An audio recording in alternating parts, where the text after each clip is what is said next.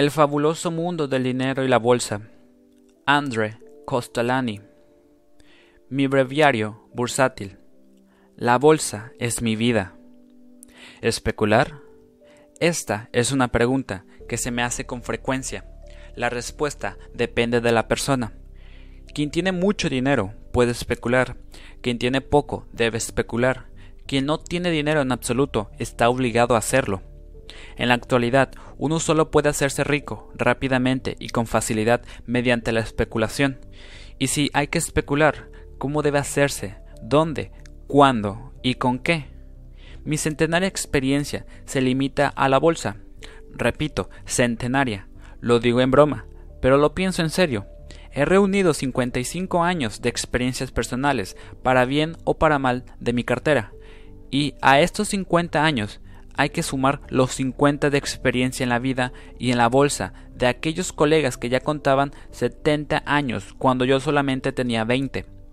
¿Qué pasaría si yo contara lo que sé de ese mundo caprichoso que es la bolsa? La burse, la bolsa, la bolsa, die Borse, cerca. Desde París hasta Milán y Buenos Aires, de Frankfurt a Petersburgo, esta palabra es del género femenino y eso es más que una simple casualidad. ¿Qué es realmente la bolsa? Esa bolsa perversa que para unos significa la riqueza y para otros la ruina. Para muchos es un Monte Carlo sin música, un casino de juego en el cual durante una tarde uno se puede jugar una suma de dinero en medio de un ambiente excitante y escalofriante. Para mí, la bolsa es el centro nervioso, incluso el motor de todo el sistema económico capitalista. La verdad posiblemente está en un punto medio y es algo más complicada de lo que suele creerse. Yo he especulado, ya con todos los valores, divisas y productos al contado y a plazos, en Wall Street, París, Frankfurt, Zurich, Tokio, Londres, Buenos Aires, Johannesburgo o Shanghái.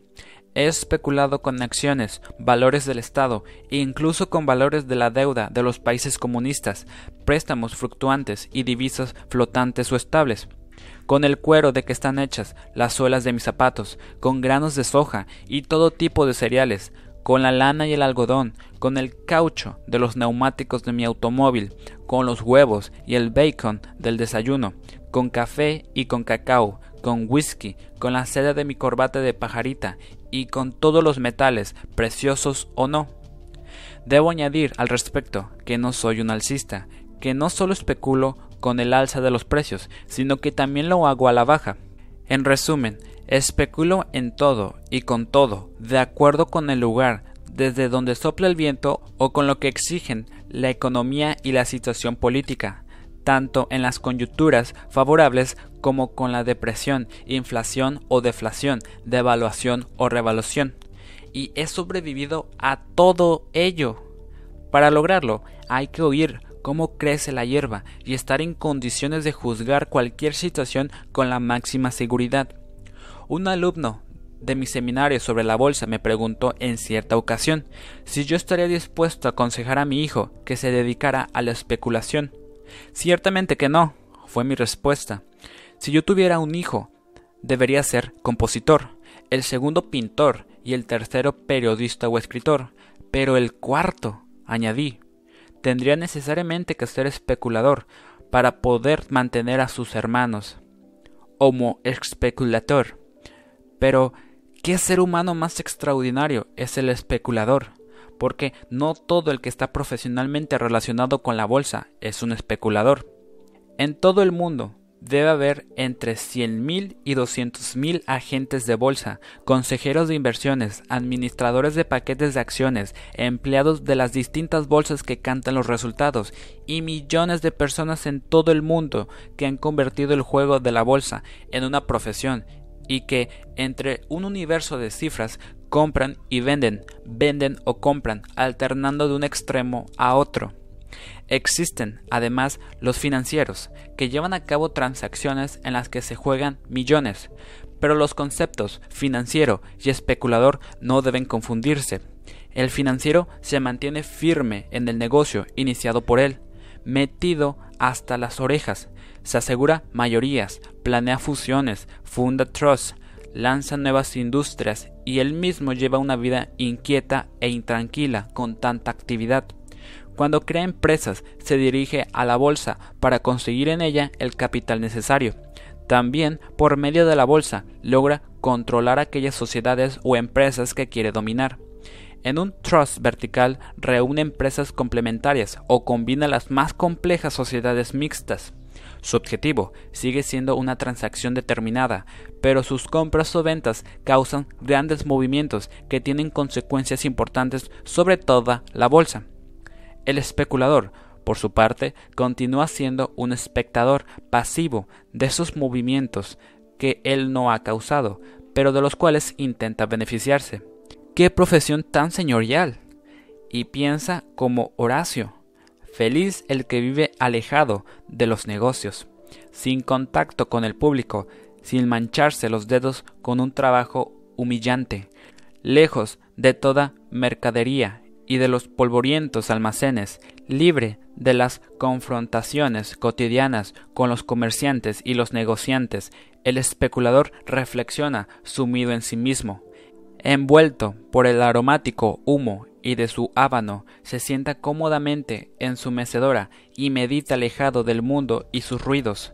Su hermanita de trabajo la tiene al alcance de su mano y es muy sencilla. Un teléfono, una radio y algunos periódicos. Pero puede actuar así porque también él tiene su secreto, sabe leer entre líneas. El especulador carece de empleados y de jefe, no debe ir de un lado para otro, repartiendo saludos y sonrisas, no ha de aguantar la lata de un cliente nervioso, como el banquero o el agente, no tiene que convencer a nadie para que haga o deje de hacer esto o aquello. Es un aristócrata, un noble, que puede disponer de su tiempo con libertad. Consecuentemente, no es raro que muchos le envidien. Vive peligrosamente y, como el cocodrilo, tiene que habituarse a dormir con los ojos abiertos. Su espíritu no descansa nunca, como el organista que toca varios registros al mismo tiempo, se vale de diversos teclados y pedales, acciones, valores del Estado, divisas, metales preciosos, materias primas, etc. Pero sus operaciones se engarzan a veces. Unas cubren los riesgos de las otras. Existen innumerables variantes de este tipo, y uno no encuentra casi nunca dos individuos idénticos. Dado que las transacciones bursátiles componen un todo interdependiente, resultará peligroso para el ego seguir a un especulador de pura sangre en sus empresas comprometidas. No podrá ver con facilidad cuáles son sus objetivos y de qué modo se deben transitar los caminos que llevan a ellos. Eso, que a los ojos del ego parecen algo incomprensible y estático, es sin embargo una construcción perfectamente organizada de acuerdo con un sistema. Antes de llegar a comprender acertadamente la especulación bursátil y más aún antes de dominarla, aunque solo sea un poco, hay que pagar caro el aprendizaje. Puede decirse que el dinero ganado con la bolsa es el salario del dolor. Primero llegan los sufrimientos y solo después se gana el dinero. Con frecuencia nos producirán sorpresa las causas capaces de desatar estremecedoras consecuencias en el mundo de las finanzas. Muchas veces estas razones no tienen relación directa con la bolsa, como pueden ser las historias amorosas, la ambición política o la petulancia de algunos individuos. Obras del diablo, Homo Ludens. Las malas lenguas afirman que la bolsa es una creación del diablo para mostrar al hombre que también él, como Dios, era capaz de crear algo partiendo de la nada. Falso. El diablo no inventó la bolsa, sino que ésta surgió de manera espontánea, bajo un árbol, en la esquina de dos calles o en un café, para después trasladarse a un palacio. Desde luego, el demonio intervino en el juego, transformó al Homo sapiens en Homo Ludens, que a su vez convierte con frecuencia la bolsa en una sala de juego. Y esa sala de juego ocupa un importantísimo lugar en nuestro sistema capitalista, puesto que su fundamento es la sociedad anónima por acciones y su motor, la especulación bursátil. Las grandes industrias más revolucionarias no hubieran surgido sin la especulación. Solo la esperanza de una ganancia especulativa y a corto plazo y no la promesa de un interés fijo podía sacar de los bolsillos de los grandes y pequeños ahorradores el dinero necesario. Ese dinero procedente del ahorro se distribuyó en la economía gracias a la bolsa y por medio de las distintas posibilidades de inversión. En una palabra, la bolsa es un instrumento para congelar las inversiones y deshacerlas cuando el inversor necesita de nuevo su capital. De ese modo, la especulación bursátil tiene una importante función. El jugador de bolsa, aun cuando actúe movido por los beneficios de la especulación, pone su capital a disposición de la economía. Los millones de jugadores y parásitos de las bolsas de valores tienen, pues, su justificación, y si no existieran, habría que inventarlos. Cuanto mayor es el número de esos parásitos, mayor es la liquidez del mercado y mejor se recogen y suavizan las conmociones causadas por los movimientos al alza o a la baja. Cada vez que se produce un retroceso de las cotizaciones, se presentan nuevos compradores que, de ese modo, protegen el mercado contra una caída brutal. En cada subida del curso bursátil se presentan nuevos vendedores que actúan así, como en los movimientos a la baja frenando el alza. Un mercado con un gran giro o movimiento del capital experimenta movimientos más suaves que otro con menor capital. Como un motor de automóvil de 6 cilindros funciona con mayor suavidad que uno de 4, los movimientos de choque son amortiguados. La especulación existió siempre. Su historia es tan antigua como la humanidad y se mueve de modo paralelo a ella. Existían especuladores antes de que la bolsa hubiera visto la luz del mundo. Si quiera resumir en una frase la historia de la especulación, tendría que decir nació con el Homo ludens, que ha jugado, ganado o perdido, pero que nunca morirá. Estoy convencido de que tras toda la depresión bursátil en la que el hombre acaba asqueado de las acciones y la bolsa, vienen tiempos en los que se olvidan todas las heridas del pasado y vuelven la atracción hacia la bolsa, que llama a las gentes como la luz a la mariposa. Y si no lo hace ella por su propia fuerza de atracción, la industria bursátil, altamente desarrollada en nuestros días, se encargará de ello. En primer lugar, con el señuelo del dinero. Podría comparar al Homo ludens y en especial al jugador de bolsa con un alcohólico que, tras una buena borrachera, al día siguiente sufre una tremenda resaca y decide no volver a tomar una sola copa, pero al llegar la tarde saborea un cóctel, después otro y un tercero, y cuando llega la medianoche está tan borracho como lo estuvo la noche anterior. Singladura entre la riqueza y la ruina. La especulación es una peligrosa singladura entre la fortuna y la miseria. Para recorrerla se necesita un barco muy marinero y un timonel diestro. ¿Qué entiendo por un barco marinero? Dinero y paciencia, así como los nervios firmes. ¿Y quién es el timonel diestro? Aquel que tiene experiencia y piensa por sí mismo. Balzac escribió en su tratado sobre la vida elegante que hay tres tipos de seres humanos, los que trabajan, los que piensan y los que no hacen nada. El auténtico especulador es el hombre que piensa, aunque muchos creen que no trabaja. ¿Qué más necesita para tener éxito? Las cuatro Gs del mariscal de campo prusiano, Bonk Molteke, que, según él, también resultaban indispensables para ganar una guerra. G. Danken, Get, Get Duld y, naturalmente, Gluck. En castellano, las iniciales no son la G, pero ideas, dinero, paciencia y suerte son también elementos que conducen a la victoria. La profesión de especulador de bolsa se parece mucho a la del periodista. Ambos viven de las noticias, puesto que siguen y analizan los acontecimientos y sacan de ellos sus propias consecuencias. El periodista describe y comenta lo que pasa, el jugador de bolsa lee las noticias, también entre líneas, y actúa. Solo hay una importante diferencia. El periodista puede equivocarse una y otra vez y seguir siendo periodista, pero el bolsista que se equivoca con frecuencia no podrá seguir siéndolo mucho tiempo.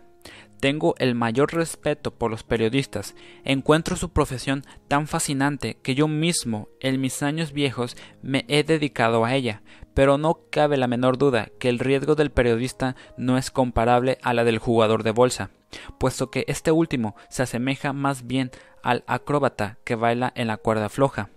Pero ambas profesiones tienen en común que conocen ciertamente el par boom omnibus ex toto nihil de los latinos. Exigen una agudeza de visión y una buena cultura general, experiencia y conocimiento de la vida y una permanente pasión por la profesión. Se nace especulador, como se nace periodista o filósofo, aunque sea filósofo del libro de bolsillo.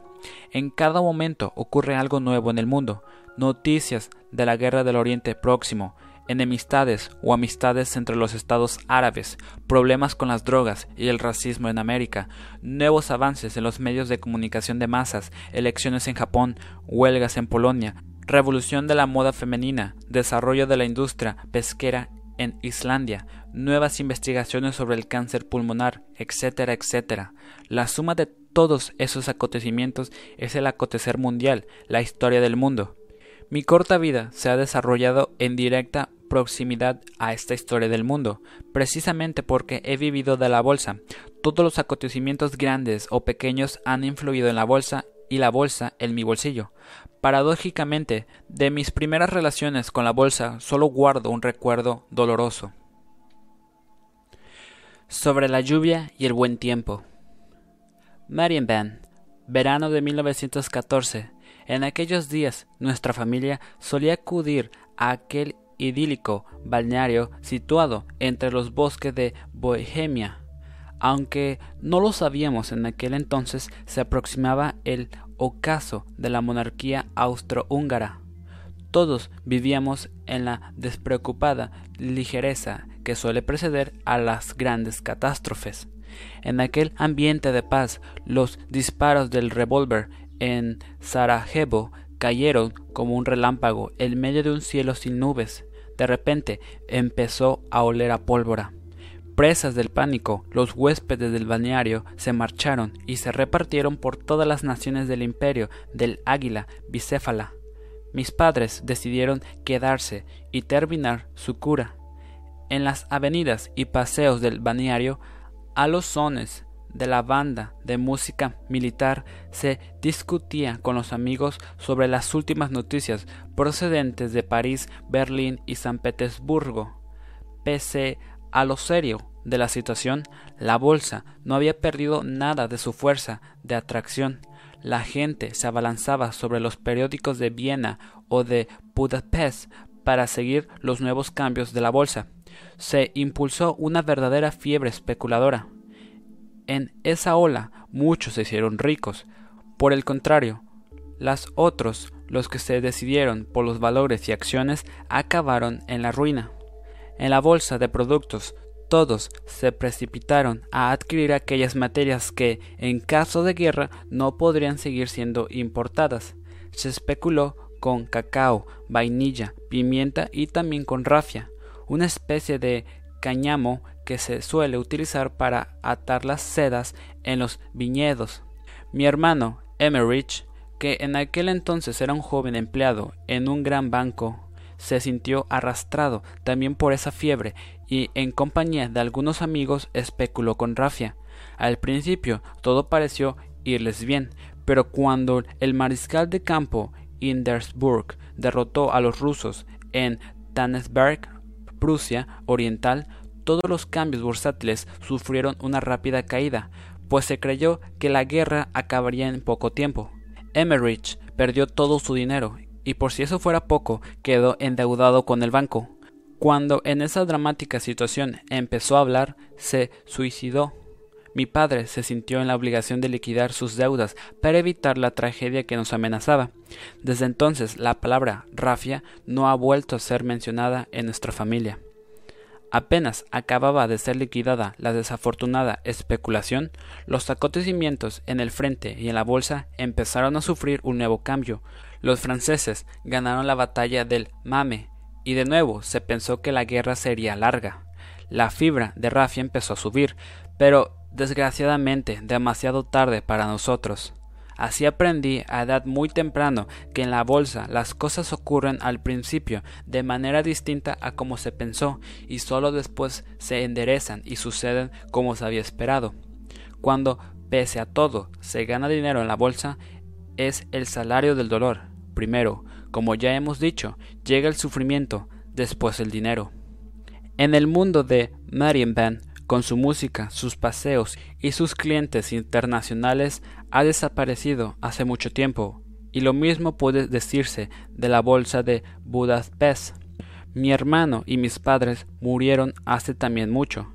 Si se la compara con las gigantescas especulaciones que se realizan hoy día, aquella de la rafia fue algo realmente microscópico. La suma que perdió mi hermano y que estuvo a punto de provocar una tragedia no era más que alta de lo que hoy se gastaría uno de los grandes magnates de Wall Street en una noche de juerga con sus amigos, pero la historia la tengo grabada en mí de manera dolorosa. Otro acontecimiento de la época fue menos dramático, pero igualmente instructivo. Ocurrió en Budapest, en mi infancia, cuando yo estaba precisamente en la edad del pavo. En la vida cotidiana de la Hungría de entonces, la bolsa de los cereales irradiaba una luz especialmente brillante. El país era uno de los grandes productores de cereales panificables de maíz y cebada. Era el mercado más animado de toda Europa. Se realizaban gigantescas operaciones y los telegramas de ultramar y las órdenes de compra o venta llegaban a la ciudad y le daban un impulso extraordinario.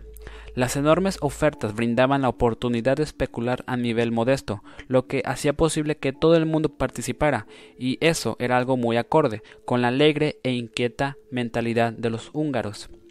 Todo el mundo hablaba de los cereales, y todos creían saber las razones que podían modificar su cotización. El elemento principal en ese juego de adivinanzas era el tiempo, el color del cielo, pues un sol demasiado ardiente ponía en peligro la cosecha, mientras que la lluvia la mejoraría. Las cotizaciones subían o bajaban, como el barómetro, de acuerdo con los informes meteorológicos. En las terrazas de los cafés que poblaban la ciudad, en las calles y las plazas, la gente se paraba para comentar impaciente el pronóstico del tiempo, sobre todo aquel verano excepcionalmente seco, y no apartaba los ojos del cielo, tratando de descubrir cualquier nube. La falta de lluvia hizo peligrar la cosecha de avena. Incluso en las altas esferas militares surgió la preocupación, pues en aquellos días la avena tenía para ellas mismas la importancia que la gasolina para un ejército moderno. Junto a estas preocupaciones meteorológicas del momento había otra más, el resultado del partido de fútbol que debía enfrentar la selección húngara con la austriaca. Estaba en juego el honor deportivo nacional, que todo el mundo consideraba como algo personal. Ese acontecimiento deportivo, tanto tiempo esperado, consiguió incluso superar la paralizante pereza de aquel cálido verano. Yo estaba doblemente excitado. Era el primer partido de fútbol que iba a presenciar y por si fuera poco tendría el placer de que me llevara mi tío más querido. La mañana del partido, tan pronto salté de la cama, me puse a mirar el cielo. En el horizonte se destacaban espesas nubes que lo cubrían casi por completo, y parecían dirigirse hacia nosotros, arrastradas por el viento anunciador de lluvia. El aire era pesado y ya casi se oían los truenos. Me sentí lleno de inquietud como mi primo, que debía acompañarnos. Durante toda la mañana el tiempo fue empeorando y en la misma medida creció nuestro desencanto. Pese a todo, nos presentamos a la hora acordada en la casa de nuestro tío, presintiendo que estaría al menos tan preocupado como nosotros. ¡Qué sorpresa! Tenía los ojos radiantes, sonreía dichoso y se frotaba las manos como si acabara de tocarle la lotería. Nunca solía burlarse de los niños, ni siquiera en broma. Mis queridos niños, vaya, un día. Ya podéis ver que llueve a cántaros. El partido ha sido suspendido. Mi primo y yo quedamos mudos. ¿No había partido? Y el tío parecía tan satisfecho como si se tratara de un día radiante. No podíamos entender por qué se mostraba tan cruel con nosotros. Esto es fabuloso. Una lluvia magnífica, continuó para consternación nuestra, ¿No lo entendéis? ¿Verdad? Esta lluvia es mi suerte. Mañana bajará la avena en la bolsa. Llevo semanas esperándolo. Nuestro tío tenía razón. Al día siguiente se produjo una caída del precio de la avena. Aquellos que habían especulado a la baja pudieron recoger sus ganancias y los militares se tranquilizaron. A costa de nuestro partido de fútbol, la bolsa tenía sobre su conciencia la suspensión del partido pasado por agua. Ese mismo día me prometí a mí mismo que en aquel momento debido me vengaría de ella. He aceptado el juego. He temblado ante las oscilaciones de la cotización del algodón mientras observaba el cielo de Nueva Orleans. Al aproximarse la cosecha de cereales investigaba si soplaba o no el viento en el medio oeste antes de comprar o vender en la bolsa de Chicago. Varias décadas después de mi experiencia con la avena, comprendí de repente por qué la bolsa de productos de París y de vez en cuando las cosas negras. Un día pude observar cómo aquellos dignos señores apoderados de los grandes fabricantes de azúcar iban llenos de inquietud de un lado para otro, salían a toda prisa, observaban el cielo con aire preocupado y regresaban corriendo al interior del edificio gris. Realmente la lluvia hace crecer la remolacha de la que se obtiene el azúcar. Si los cielos se aclaran, sube el precio. Unas cuantas gotas y la cotización baja. Ya desde mucho antes de la Primera Guerra Mundial, sin que nadie sepa el por qué, París era el campo de batalla del azúcar, el objetivo más importante de la especulación internacional en la bolsa de productos. Un juego apasionado se desarrollaba allí, bajo la batuta de los grandes inspiradores, a los cuales hay que agradecer los felices días de la Bella Époque.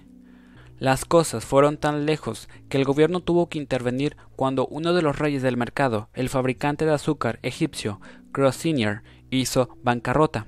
En la crisis bursátil de la noche siguiente, el azúcar bajó de 33 a 16 francos, lo que produjo el caos en las transacciones de ese alimento tan importante e hizo imprescindible poner orden en la situación. La melodía es siempre la misma, lluvia o sol. Eso puede significar un alza del 5% en el azúcar, los cereales y todas las materias prunas que se dejan influir por las condiciones climáticas. Y el tifón Isabella. La naturaleza interviene en ocasiones de modo aún más brutal y un sencillo acontecimiento se convierte en drama. Al escribir esto, no estoy pensando en sucesos extraordinarios como terremotos o inundaciones, sino en las influencias atmosféricas que en determinadas partes de la Tierra se hacen apreciables a diario y que en muchas ocasiones fueron la causa de verdaderas catástrofes financieras. Un banco suizo recuerda todavía una tormentosa crisis financiera de los años 50, cuando una sociedad se vino obligada a hacer suspensión de pagos solo porque el barómetro bajó mucho. Ocurrió lo siguiente. Un grupo que pertenecía a los grandes comerciantes de materias primas especuló a la baja con un producto agrícola de múltiples aplicaciones, la copra. La copra es la pulpa seca del coco y da al jabón esa fina calidad espumosa que garantizan algunas buenas marcas. La copra es además el componente principal de cierto tipo de margarina. Esa compañía había vendido al consornicio holandés Unilever, su mejor cliente, una enorme cantidad de copra. Los vendedores esperaban que entonces, tras el fin de la guerra de Corea, se produjera una importante baja de todas las materias primas y de modo muy especial las procedentes del área del Pacífico. Su intención era adquirir la cosecha de copra en los países productores antes de la fecha prevista para la entrega a un precio muy bajo, es decir, muy inferior al acordado con Unilever. Por lo tanto, pensaban asegurarse un buen beneficio. Ese es el esquema clásico de la especulación a la baja. Pero un buen día el tifón Isabela hizo su aparición en las Islas Filipinas, el principal país productor de copra, y en pocas horas las inundaciones acabaron con los bellos cálculos, pues fue destruida casi toda la cosecha. La sociedad suiza a que nos venimos refiriendo tuvo las mayores dificultades para conseguir la mercancía prometida, que no podía comprar por la simple y poderosa razón de que no existía. La escasez de copra hizo subir astronómicamente los precios. Quienes tenían reservas almacenadas dictaron los precios a su capricho y la sociedad no tuvo más remedio que aceptarlo. La transacción se cerró, pues con pérdidas que superaron los 10 millones de francos suizos. Por un momento, los grandes bancos que habían salido garantes de la compañía frente a los compradores pudieron haberla puesto en graves dificultades.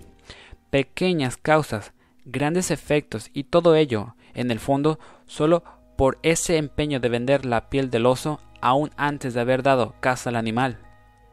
Hoy me siento como un toro, querido amigo. Esta frase, hecha, me recuerda que debo aclarar una expresión que se ha extendido mucho más allá del terreno de las bolsas anglosójonas, donde tuvo su origen. Se llaman oseros o simplemente osos. Beer en inglés a aquellos que cuentan con la baja y especulan confiando en ella. Son los que venden hoy una mercancía que todavía no poseen y que piensan adquirir posteriormente. Devuelven incluso sus propias compras cuando creen que el precio que pagarán mañana será menor que el de hoy. Si bien el refrán que hablan del cazador que vende la piel antes de haber matado al oso no es aquí aplicable al pie de la letra, el sentido continúa siendo el mismo. El osero de la bolsa es como el cazador que vende algo que aún no ha cazado. Frente al oso se alza el bull, el toro, de fuerza proverbial. Este representa al hombre que arremete contra todo lo que se cruza en su camino y de una cornada lo lanza a las nubes. En los pasillos de Wall Street, antes de que se haya levantado aún el telón en la hora que todos aprovechan para sondear los ánimos, si alguien dice Hoy me siento como un toro, querido amigo, quiere dar a entender que su interlocutor tendrá que enfrentarse con una fuerte tendencia al alza. Expresiones como esta no solo son propias de Nueva York o Londres, sino que se dan en todas las bolsas del mundo, donde nadie entendería a quien le hablara de una situación taurina. Pero todo el mundo sabe que una tendencia bullish es un síntoma tranquilizador. En todas las bolsas del mundo, los bulls y los bears se desafían y luchan con métodos en ocasiones bastante salvajes. La lucha multiplica por diez sus fuerzas y el toro trata de derribar al oso, que por su parte espera el momento de atenazar al toro con sus potentes patas y estrangularlo. El resultado de la lucha no depende solo de la constancia de los dos adversarios, ni tampoco de sus fuerzas. Existen otros poderes de los que hablaremos después, de tipo estratégico, táctico y hasta la de política internacional, que se suman a la lucha antes de la hora de la victoria. Bajo el signo de la especulación y el emblema de la bolsa se alinean los hermanos enemigos, el toro y el oso, y cada uno de ellos intenta conseguir el triunfo. La bolsa, elixir vital de los grandes del mundo. ¿Qué es realmente la ciencia bursátil? El estadista y escritor francés Edward Herriot dijo, refiriéndose a la cultura, que es lo que queda cuando ya se ha olvidado todo. Algo así puede aplicarse a la bolsa, el profesional de la bolsa no es una enciclopedia que acumula los balances anuales, los dividendos, cambios, informes financieros y de negocios o estadísticas. Todo esto se conservaría mucho mejor en una buena biblioteca o en un ordenador. La verdadera ciencia, el verdadero conocimiento bursátil, es lo que queda cuando ya se han olvidado todos los detalles. No es preciso saberlo todo sin comprenderlo todo para, en el momento preciso, conocer el significado exacto de sus consecuencias y obrar de manera adecuada. Es preciso captar todos los acontecimientos como haría un radar, interpretar correctamente sus interrelaciones y consecuencias y pensar por cuenta propia. Desde la Biblia hasta el día de hoy, cuando empleo la expresión especulador, lo hago en el más noble sentido de la palabra.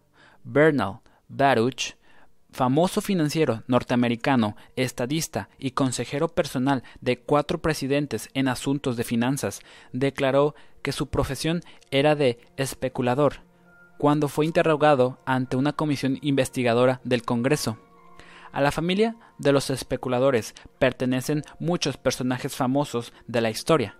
El primer especulador podemos ya encontrarlo en la Biblia, José de Egipto, que se dedicó a especulaciones verdaderamente arriesgadas y hasta peligrosas.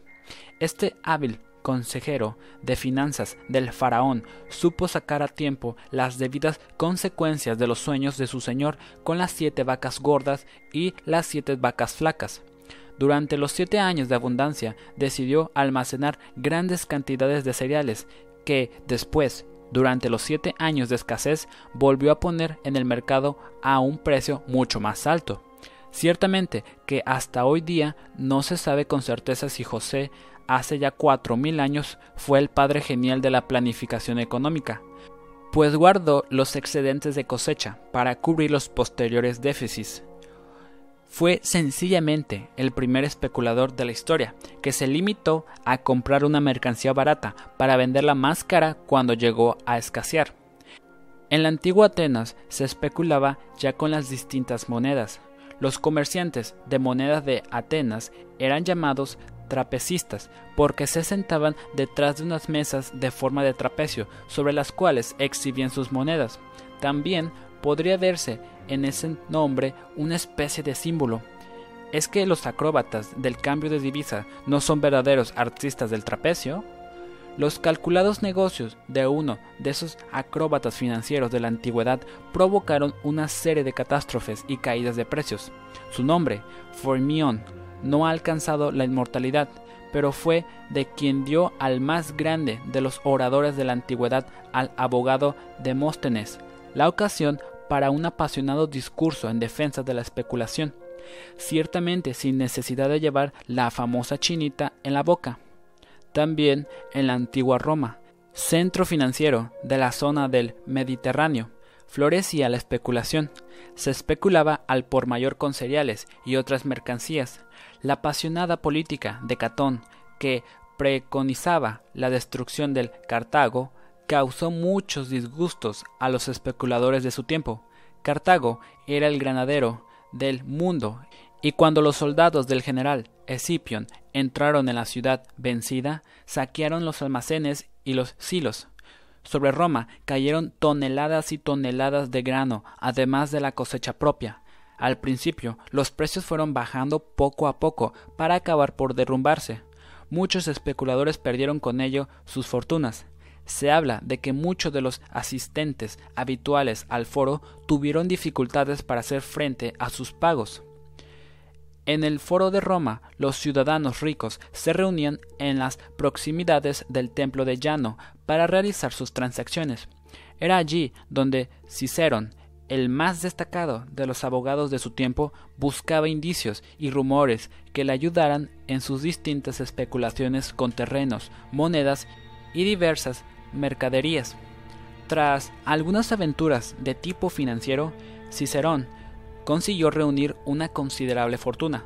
Con su fama y personalidad dio impulso a la especulación en Roma. Dijo ya en aquella época que el dinero era el sistema nervioso de la República y estaba convencido de que la especulación constituía el motor de la formación de capitales, y actuó de acuerdo con ello. Diariamente se reunía en el foro con destacados financieros y comerciantes viajeros, especulaba con terrenos y fincas, así como con proyectos de construcción y con la concesión de recaudaciones de impuestos, en aquel entonces un negocio muy cotidiano. Como senador, estaba en condiciones de conseguir informes de primera mano acerca de proyectos urbanísticos, lo que le resultaba de gran ayuda en sus especulaciones. También Sir Isaac Newton, el inmortal descubridor de las leyes de la gravedad, intentó la especulación bursátil, aunque desde luego sin éxito, hasta tal punto que acabó prohibiendo que la palabra bolsa se pronunciara en su presencia. Voltaire se pasaba horas enteras hablando con su amante de acciones, valores y dinero. Especuló con terrenos y grano, pero consiguió más fama como contrabandista de divisas. Durante la guerra de sucesión se fundó en Sajonia un banco que debía financiar las operaciones bélicas con la emisión y papel moneda. Después de la guerra, esos billetes perdieron el 40% de su valor. Sin embargo, Federico el Grande exigió que se retiraran mediante el pago del 100% de su valor en taleros de plata. todos los billetes que se hallaban en poder de prusianos. Voltaire hacía comprar esos billetes en 3D, los introducía en su maleta de contrabando en Prusia. Allí, por medio de hombres de paja, exigía su cambio en monedas al gobierno de 3D.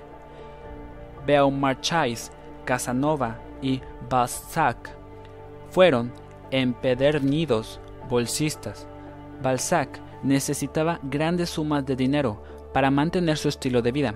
A fin de conseguirlo, escribía novelas, relatos cortos, ensayos y todo aquello que pudiera producirle dinero. Pero como eso no le bastaba, recurrió a la especulación bursátil y acudía con frecuencia a visitar al barón de Rothschild para tratar de conseguir alguna confidencia o consejo. El filósofo Spinoza y el científico David Ricardo combinaban sus actividades intelectuales con un entusiástico amor a la especulación. ¿Cómo podría olvidar en esta lista a Lord Keynes, el más importante de los especialistas en economía política de nuestro siglo? Al pie de su retrato, el gobierno británico puso esta inscripción. Lord John Maynard Keynes, el hombre que consiguió crear una fortuna sin trabajo. Mi nombre trae consecuencias. Es posible que debamos el más hermoso de los cuadros de Paul Gauguin a sus pérdidas en la bolsa. Tras su desgraciada carrera como agente y especulador en la bolsa de París, lleno de deudas, tuvo que salir huyendo para Tahití. He tenido experiencias personales con muchos famosos poseídos por la fiebre de la bolsa. Pese a dedicarme a esta, allá por los años 20 fijé mi residencia en el barrio de artistas de París, Montparnasse.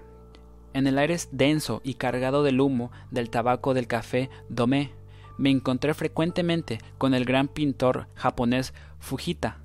Pese a la inevitable presencia de las dos rubias que le acompañaban, nunca dejó de ser esta su primer pregunta. Bien, mi querido Costo, ¿Qué hay de nuevo en la bolsa? Y en otro rincón del café, Ernest Hemingway interrumpía su discusión literaria para oír las últimas noticias de Wall Street. ¿Y qué decir del gran compositor y violinista Fritz Kreisler? Yo le envidiaba profundamente su obra y su forma de tocar. Con frecuencia conservé con él y le oía con gusto hablar sobre música y músicos, pero él, por su parte, siempre me presionaba para aprovecharse de mis conocimientos. Su mayor problema era siempre si debía continuar en el mercado o rechazar todas las compras. Sin duda, pensaba que yo poseía un oído más fino que el suyo para captar las disonancias en la bolsa, pero él tenía sobre mí una enorme ventaja, podía recuperar por la noche con su violín las pérdidas que por la mañana había tenido en la bolsa. Aún conservo en la memoria el recuerdo de una larga conversación telefónica con mi buen amigo Emmerich Kalman. No solo era el número uno de la opereta vienesa, sino que también sentía un extraordinario interés por las transacciones de bolsa. En esa conferencia telefónica entre París y Viena a principios de la década de los 50, me preguntó yo actuaba como un consejero en asuntos financieros. Si era correcto, desde el punto de vista de la inversión de capital, vender acciones por valor de 100 mil dólares para comprar un brillante de ocasión a su esposa Vera. Nolens Bolens. Tuve que decirle que sí, pues una hora antes su esposa Vera me había telefoneado desde París igualmente para rogarme que le aconsejara a su marido aquella inversión. Unos días después, el anillo adornaba el delicado dedo de la vela Vera Kalman. En buena lógica, hubiera sido mejor adquirir acciones de la IBM o de Xerox, pero hay que hacerse la pregunta de si el placer de poseer una sortija tan especial, llevarla en el dedo y mostrársela a las amigas verdes de envidia, no significa mucho más que una ganancia en la bolsa. Personalmente, he tenido la experiencia de que para un hombre resulta mucho menos peligroso que su mujer o su amante se enamore de joyas o pieles que de una buena cuenta bancaria. Las joyas y las pieles tienen un límite, una cuenta corriente no. Después de la guerra, tuve la enorme suerte de conocer en Suiza a mi ídolo en el campo de la música, Richard Strauss. con cuya amistad llegué a honrarme. Muchas veces cenamos juntos en el Berenahov de Shurif, y yo le escuchaba, ansioso de oír del gran maestro una palabra sobre música, pero inútilmente. Siempre hablábamos de dinero y su esposa Paulina estaba ansiosa por saberlo todo sobre la bolsa. El fenómeno bolsa atrae a los seres humanos. Las siguientes historias me parecen típicas. Mi buen amigo Janos J. de Budapest era frecuentemente mi invitado en la Ribera francesa. Se trataba de un hombre de gran cultura y en especial se orientaba hacia la literatura francesa. Quise darle una alegría e invité a mi amigo y vecino, el escritor francés y ganador del premio Goncourt MC, además crítico de arte y profesor de literatura francesa en Estados Unidos. Lo que yo quería realmente era presumir ante el francés con mi amigo húngaro y demostrarle que incluso en la Hungría comunista estaban bien informados sobre la más reciente evolución de la literatura francesa. Mi amigo Llanos esperaba impaciente desde muchos días antes aquel encuentro y se preparó a fondo para un intercambio de ideas sobre literatura. Desgraciadamente, no se presentó la ocasión de mantener esa conversación tan culta y literaria, pues mi invitado de honor no hizo más que bombardearme con preguntas sobre electrónica, el precio del petróleo, el valor del oro y el mercado financiero. Mi pobre amigo Llanos no pudo meter baza. Triste, sentado a la mesa, vio cómo el planeado almuerzo para hablar de literatura resultaba un completo fracaso. Me he acostumbrado y me siento bien con este nimbo. Por esa razón, Prevengo a las señoras que quieren invitarme cuando reciben artistas, pintores, escritores u otros intelectuales. Mi sola presencia envenena el ambiente. Por lo tanto, atención. Si eso mismo les pasará con cualquier otro que tenga fama de buen profesional de la bolsa. La caprichosa lógica de la bolsa. La bolsa es lógica, pero tiene una lógica muy especial con muy poca relación con la del hombre de la calle. Es caprichosa, como una mujer guapa o como el tiempo.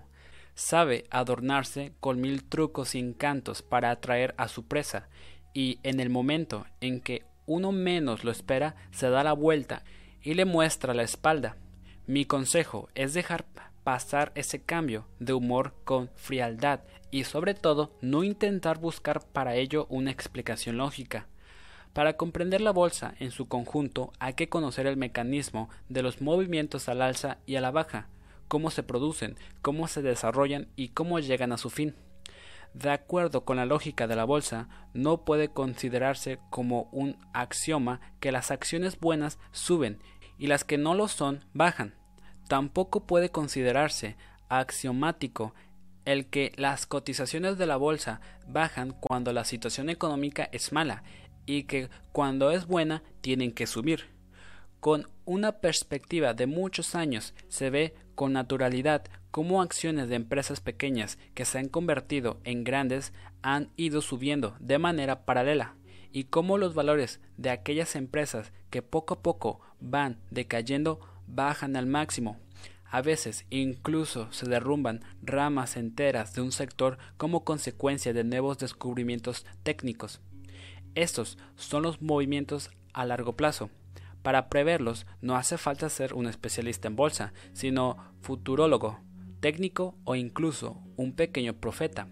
Aun cuando se cotiza a fondo y de modo perfecto una rama determinada, no se puede prever de dónde surgirá la competencia de todo el sector o de una empresa.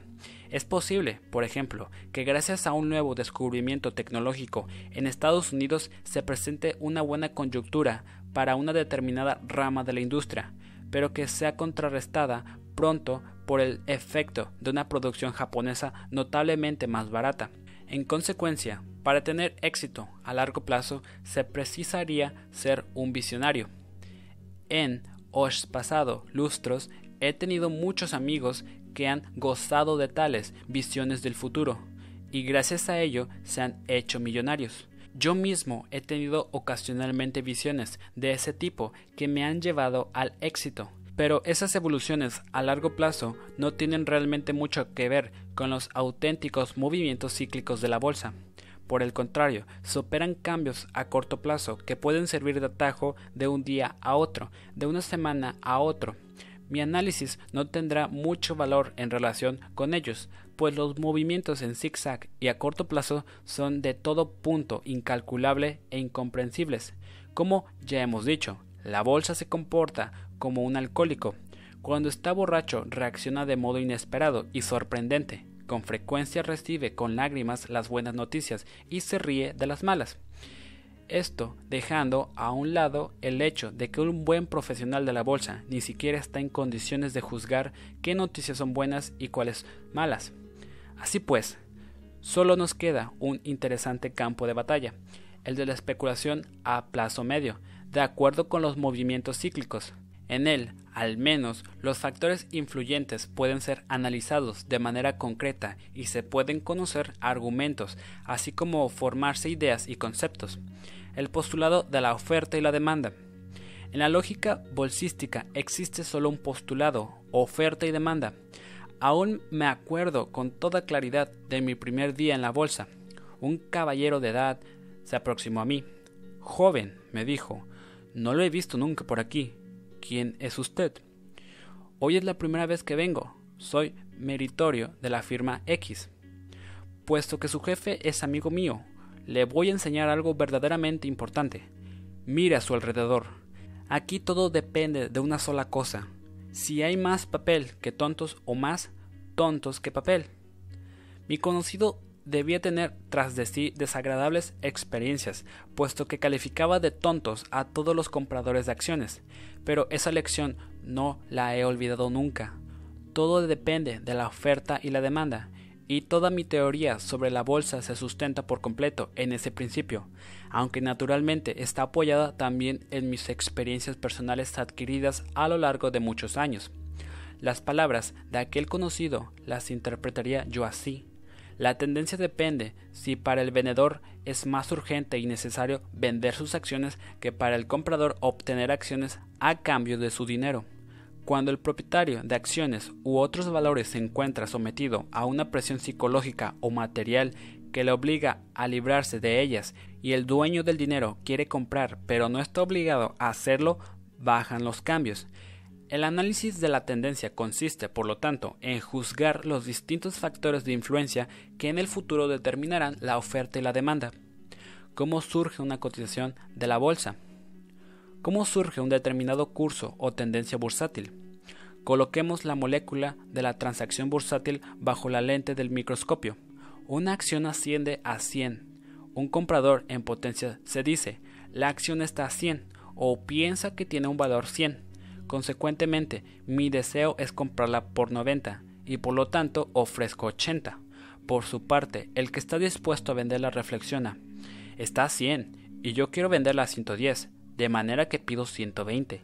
La acción está a 80 en dinero y a 120 en oferta. Si en la bolsa hubiera una sola molécula, no podría efectuarse transacción alguna, pero la bolsa se compone de un número incontable de moléculas.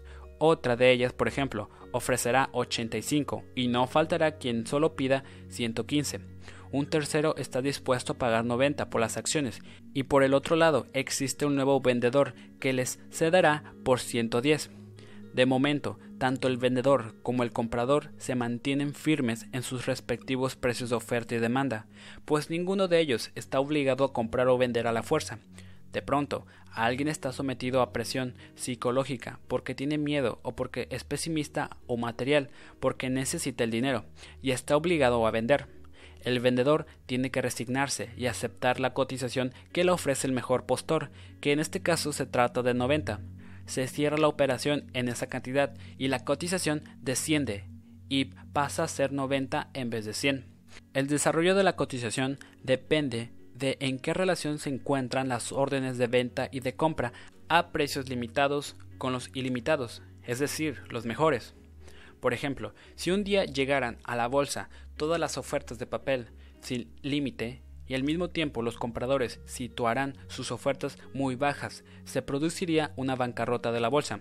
En el caso contrario, cuando los vendedores se muestran vacilantes y solo están dispuestos a aceptar ofertas de compra muy altas, Si el vendedor se comporta agresivamente y parece dispuesto a comprar como sea, es decir, sin límite de riesgo, se produce un boom bursátil.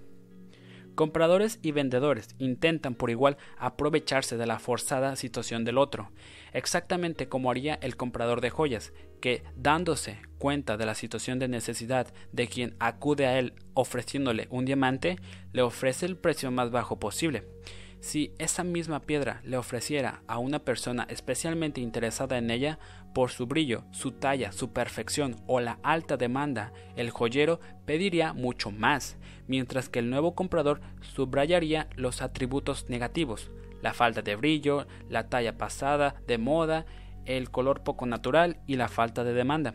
Del mismo modo que el joyero y el cliente que entra en su tienda se tantean las dos partes que intervienen en el juego de la bolsa, se tantean teniendo en cuenta sus posibles intenciones. Así suele suceder que antes de la apertura de la bolsa, en un día laborable en el que se espera ocurran grandes acontecimientos, nadie puede decir cuáles serán las tendencias. Resulta imposible, como ya hemos explicado, determinar cómo reaccionarán las masas ante esos acontecimientos y cuál será la relación entre oferta y demanda que se establecerá en la bolsa.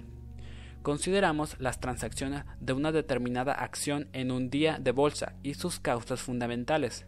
Vende sus acciones, pues el banco le exige el pago del crédito que utilizó para comprar dichos valores. Consecuentemente, no puede esperar, sino que está obligado a vender sus acciones al mejor precio posible. B. Es un comerciante que debe hacer frente al pago de una letra vencida, cuyo aplazamiento se le ha negado. Consecuentemente, también ha de vender. C. Tiene una hipoteca sobre su casa que va a vencer. El banco está dispuesto a prorrogársela pero con intereses demasiado altos y por lo tanto le trae más cuenta vender. D. Se siente atraído por el alto interés que se ofrece por las inversiones a plazo fijo y prefiere vender sus acciones para invertir en esos valores que ofrecen mayores intereses. E. Ha conseguido una pequeña ganancia con sus acciones que se quiere asegurar vendiendo. F. Tiene obligaciones de tipo personal y precisa dinero. G ha experimentado unas pérdidas reducidas en sus acciones y quiere evitar que sean más elevadas. H. Quiere vender porque está convencido de que más tarde podrá volver a comprar las mismas acciones a menor precio. Y vende simplemente porque se ha dejado contagiar por el pesimismo general. Por parte de los compradores. K. Comprar porque cree que las acciones están bajas y a largo plazo acabarán por subir. Otro compra porque ha vendido una casa al contado y dispone de dinero que quiere invertir en acciones. Un tercero ha heredado una buena suma y quiere colocar su herencia. Otro vendió antes sus acciones cuando la cotización era más alta y desea volver a comprar ahora porque está convencido de que volverán a subir a corto plazo. Y otro más quiere invertir porque en la caja de ahorros que administra hay demasiado dinero en metálico y tiene que colocarlo. En el banco de los vendedores, la mayor parte de ellos están sometidos a presión material y los otros a presión psicológica. Unos y otros tienen que vender. Por parte de los compradores existe la voluntad de comprar, pero no están obligados a hacerlo y por lo tanto pueden esperar que se produzcan circunstancias más favorables y que las cotizaciones bajen. En semejante situación, como es lógico, la bolsa cae. Las causas principales son los grandes intereses que se ofrecen por las inversiones fijas o la falta de liquidez del mercado de capitales. El dinero es el oxígeno de la bolsa. Esta no puede subir sin liquidez. Como dice la canción húngara, si hay dinero, hay música. El dinero, la liquidez, es el factor más influyente en la bolsa. Tendencia igual dinero más psicología. Pero, Solo con dinero no puede moverse el mercado cuando la psicología del público inversor es negativa. Consecuentemente, nos hallamos con un tercer factor, la psicología. Cuando ambos factores, dinero y psicología, son positivos, suben las cotizaciones. Si ambos factores son negativos, bajan. Si uno de los dichos factores es positivo y el otro negativo, se neutraliza la tendencia y se desarrolla una bolsa sin color, interés ni grandes oscilaciones. Esta situación se conoce con el nombre de trading market una buena situación para que el que juega a la bolsa y sabe aprovechar adecuadamente las pequeñas oscilaciones de los cambios. Si uno de los factores supera al otro ligeramente, la situación se manifiesta por una ligera tendencia a la baja o al alza, según cuál es el factor de más peso. Cuando uno de los valores cambia de signo y ambos pasan a ser positivos o negativos, se producen las grandes alzas o las bajas acusadas. Las cotizaciones suben cuando hay ahorradores, grandes y pequeños, que quieren y pueden comprar. Quieren comprar porque juzgan la situación financiera y económica de manera optimista, y pueden comprar porque disponen de dinero líquido en la cartera o en la caja fuerte. Este es todo el secreto del movimiento al alza, aun cuando los hechos fundamentales, así como las noticias sobre la situación de la economía, hablen en contra. El mismo mecanismo actúa a la inversa, el público es pesimista, juzga el futuro como algo oscuro y está escaso de caja porque pudo invertir su dinero con mayores intereses en otros sectores, por ejemplo, valores inmobiliarios, cuentas de ahorro, deuda y emprestititos del Estado. Por otra parte, los créditos son difíciles de obtener. Si la fantasía y el dinero son negativos, las cotizaciones se precipitan a la baja, presionadas por la oferta. De acuerdo con mi opinión, los factores fantasía y dinero son mucho más decisivos que las realidades concretas para la marcha general de la bolsa, aunque no para las acciones individualizadas. Con mucha frecuencia, el desarrollo de las cotizaciones marcha en dirección opuesta a la que indicarían las causas fundamentales. Una euforia económica trae consigo altos intereses y mala liquidez, porque las empresas necesitan todo el dinero de que disponen para sus propias inversiones. Al mismo tiempo puede ocurrir con frecuencia que durante una recesión económica y un retroceso de los intereses la bolsa suba, aunque los factores fundamentales, es decir, los beneficios y dividendos, no dan razón para esperar una cosa semejante. En un periodo de boom económico, cuando florecen las industria y el comercio y los capitales disponibles se emplean para la expansión, intervienen las autoridades con medidas restrictivas para evitar un excesivo calentamiento de la economía. Se aumenta la tasa de descuento y se establecen restricciones crediticias. El fluir del dinero queda cortado. Los bancos aumentan los intereses deudores y limitan o cortan en caso extremo hasta los créditos correspondientes. El capital en tiempos de escasez. Para conseguir un nuevo capital, las empresas disponen de diversas oportunidades. Pueden aumentar su capital con la emisión de acciones o emprestitos, pero el mercado de estos últimos suele ser, en tal situación, incapaz de absorber la oferta y las empresas se ven obligadas a aumentar su capital mediante la emisión de deuda amortizable. Una gran cantidad de estos emprestitos resulta una competencia mortal para el mercado de acciones. Aparte de estos emprestitos amortizables, otras sociedades planean más sencillamente sus aumentos de capital y para ello multiplican el número de sus acciones. Muchas empresas venden su cartera de acciones de otras empresas. Los vendedores presionan sobre las cotizaciones y la subsiguiente recesión de estas obliga también a quienes recibieron préstamos sobre sus acciones a poner más papel a la venta. La consecuencia es que afluyen al mercado grandes cantidades de acciones y eso precisamente en unos momentos en el que el mercado adopta una política destinada a restringir la masa de dinero, ocurre en ese caso, en palabras de mi amigo el profesional de la bolsa, que hay más acciones que tontos. Transcurrido cierto tiempo, el ritmo de la economía se hace más lento y con ello la necesidad de capital disminuye. Como la rentabilidad de las nuevas inversiones no queda garantizada, estas merman o se aplazan para mejores tiempos. También la demanda de créditos bancarios desciende, el mercado de emprestitos se distiende y las sociedades que precisan nuevo capital pueden conseguirlo en mejores condiciones, por ejemplo, mediante la emisión de deuda. No vale la pena emitir nuevas acciones o préstamos amortizables, pues no se corresponde con los intereses de los antiguos accionistas diluir el capital. Al mismo tiempo, la crisis económica provoca en muchos el temor a perder sus puestos de trabajo o sus ingresos. Consecuentemente, ahorran cuando pueden. El consumo disminuye y las cuentas de ahorro aumentan, dado que el peligro de inflación se ha alejado por cierto tiempo. y en alguna medida las empresas afectadas rebajan los intereses para facilitar la aceptación de créditos. Cuando la acumulación de capital supera las necesidades de inversión, el dinero sobrante se transfiere a la bolsa para ser invertido en la compra de papel con buena cotización y futuro. Con la bolsa ocurre algo semejante a lo que sucede en el mercado de automóviles usados. El precio de estos baja cuando las grandes marcas lanzan al mercado modelos nuevos y atractivos. Entonces crece la actividad de los vendedores, que ofrecen a sus clientes rebajas u otras concesiones como regalo de accesorios, etc. Por el contrario, cuando hay que esperar mucho tiempo para conseguir un coche nuevo, semanas o meses, y además los nuevos modelos son poco atractivos y las cosas vendedoras no están dispuestas a hacer concesiones en los precios ni ofrecen ventajas adicionales, el mercado de automóviles de segunda mano conoce mayor actividad y sus precios se mantienen altos. Las acciones que se cotizan en bolsa son los automóviles de segunda mano del mercado de capitales. Cuando ese mercado está saturado de nuevos valores interesantes, la caída de las acciones que ya se cotiza resulta inevitable. Pero cuando las nuevas emisiones de deuda amortizable se hacen cada vez más escasas debido a la caída de los intereses, el dinero superfluo se dirige a la bolsa, es decir, al mercado de los automóviles usados.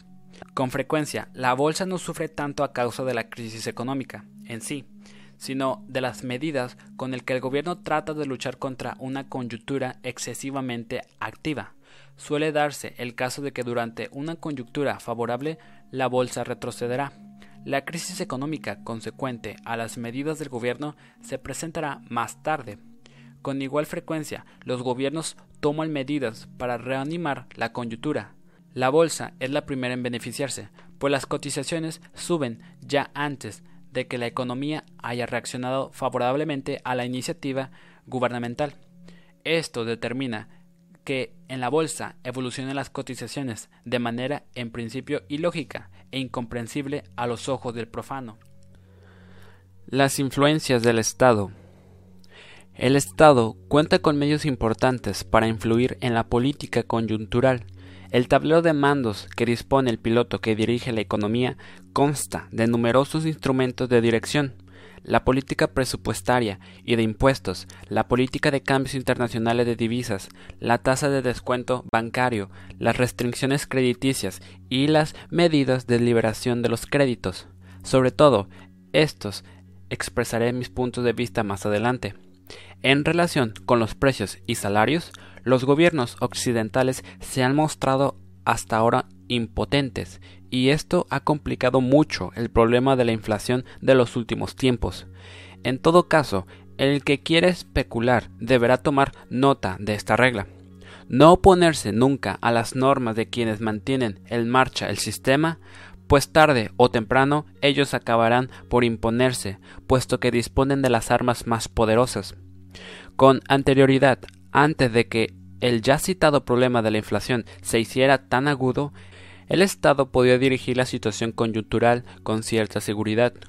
Pero la inflación actual no es un auténtico problema de cotización de divisas, sino un problema social y sobre todo psicológico que precisa de un análisis mucho más profundo que trasciende los límites de esta explicación. Quiero limitarme, pues, a exponer aquí dos de los muchos ejemplos que nos ilustran de qué modo las dos ruedas giran de manera independiente. Cuando entre los años 1946 y 1949 transitó de la producción bélica a la producción de posguerra, se produjo en Estados Unidos un enorme crecimiento de la industria. Los beneficios aumentaron de manera ininterrumpida. Al mismo tiempo, sin embargo, cayeron las cotizaciones en Wall Street. La adaptación de la industria bélica a la de tiempos de paz absorbió todos los capitales disponibles y no dejó dinero para la compra de acciones u otros valores de la bolsa. Además, el público tomó en consideración las oportunidades económicas de los años de la posguerra con bastante temor, escepticismo y desconfianza. Consecuentemente, exigió unos altos beneficios por el dinero invertido. Los dos factores, dinero y psicología, eran por lo tanto negativos. La adaptación industrial en los Estados Unidos se llevó a cabo en varias etapas. Tras la primera gran expansión de la economía de tiempos de paz se produjo un periodo de estabilización. El crecimiento de la economía se hizo más lento, pero esa misma economía necesitaba menos dinero. Las cuentas de ahorro engordaron de nuevo. Los capitales no invertidos en la industria encontraron su camino hacia la bolsa y las cotizaciones empezaron a hacerse atractivas. Los factores dinero y psicología pasaron a ser positivos. En Alemania, el proceso se desarrolló de modo distinto. El gran periodo de la reconstrucción se puso en marcha con la reforma monetaria de 1948. En aquel entonces había muy poco capital disponible para la bolsa, pero los valores empezaron a experimentar una lenta subida.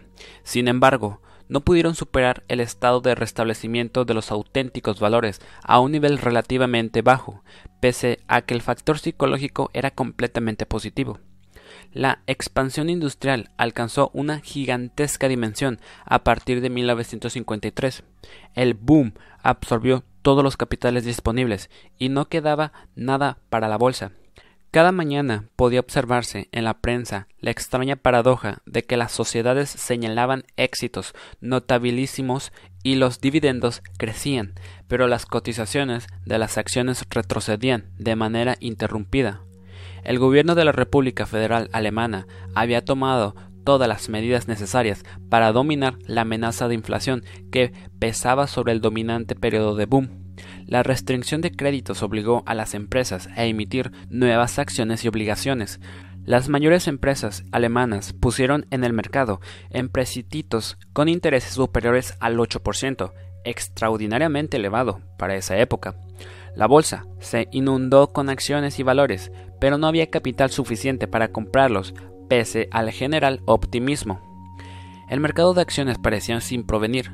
Cuando la expansión se hizo más lenta y se produjo casi un estancamiento, el Banco Federal suavizó las disposiciones restrictivas de los créditos y abrió el grifo del dinero, que alimentó de manera adecuada el mercado de capitales.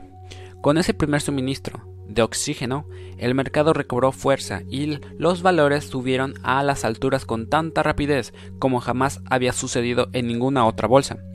El potencial de alza contenido durante años de manera artificial y descansando sobre razones fundamentales causó una verdadera explosión de las cotizaciones porque los factores dinero y psicología eran positivos a un tiempo. Para ello, solo fue necesario el dinero, que es, como ya he hecho constar el oxígeno de la bolsa. Así ocurrió siempre y así continuará en tanto exista la bolsa. Dinero más dinero y siempre dinero. La famosa frase del mariscal Tribulcio, denari, denari e poi denari, debería estar grabada como consigna en el frontispicio de todas las bolsas. Por el contrario, y observándolo atentamente, el factor psicológico es el producto de un gran número de otros factores que ejercen su influencia sobre la bolsa. Consideremos que los beneficios y los dividendos de una sociedad se reducen, aumentan los impuestos que la graban, etc. Es decir, toda una serie de medidas negativas cuando el público juzga el futuro con optimismo, acepta los inconvenientes de estas malas noticias porque está convencido de que las citadas influencias negativas solo tendrán una validez pasajera. El factor P igual psicología sigue siendo en este caso positivo, pese a que las noticias fundamentales sean negativas. Lo anterior se ha visto confirmado por acontecimientos políticos verdaderamente dramáticos. Con frecuencia no bajan las acciones de una empresa pese a una huelga prolongada, simplemente porque el público no considera peligrosa dicha huelga. Cuando estalló la guerra en 1939, en la Bolsa de París se venía produciendo desde meses antes una alza, porque la gente que temía la inflación buscaba colgar su dinero en valores. El público francés creía que las acciones, es decir, un objeto de valor, era una buena inversión para su dinero en metálico. Se juzgaban con mayor optimismo las acciones que las divisas francesas. Además, muchos opinaban que la guerra no duraría mucho y que tras ella las aguas volverían a sus anteriores cauces. Por ejemplo, va en contra de toda lógica que monedas de oro corriente, suizas, inglesas o francesas, que no poseían ningún valor especial por su rareza, se situaran entre un 50 y un 100% por encima de su valor como oro. Sin embargo, el público mantuvo ese precio porque creía que debía tener algunas piezas en el cajón de su mesa de despacho. Aquí se trataba también de un factor psicológico, en especial desde la última guerra, y no tiene nada que ver con reflexiones concretas y fundamentadas. Ni el hecho de la guerra ni el de la paz son absolutamente decisivos para la bolsa, sino las reacciones psicológicas que provocan en el público. Las matemáticas le rompieron el cuello a Francia. También el cálculo de la relación precio-ganancia de una acción es de naturaleza puramente psicológica. Puede suceder que el mercado, es decir, el analista, establezca para una misma acción que la relación precio-ganancia de 15 a 1 resulta baja y con ello sentencia que está desvalorizada. En otro momento puede calificar la misma relación en la misma acción como sobrevalorada.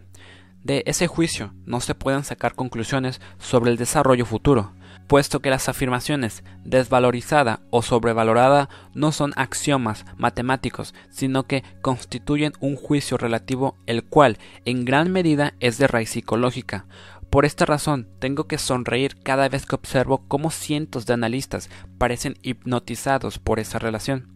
Aquellos que consideran la price to earning ratio como parte específica del análisis bursátil, no hubieran comprado nunca acciones de IBM o Xerox y muchas otras, pues de acuerdo con estos cálculos, dichas acciones siempre estuvieron demasiado altas en cualquier momento dado. Según los especialistas de Wall Street, no se deben ni rozar esos valores, pues teóricamente y de acuerdo con la Price to Earning Ratio, debían estar bajo cero. Yo personalmente he llevado a cabo muchos interesantes golpes de bolsa con tales acciones que se cotizaban con pérdidas en el momento que las compré.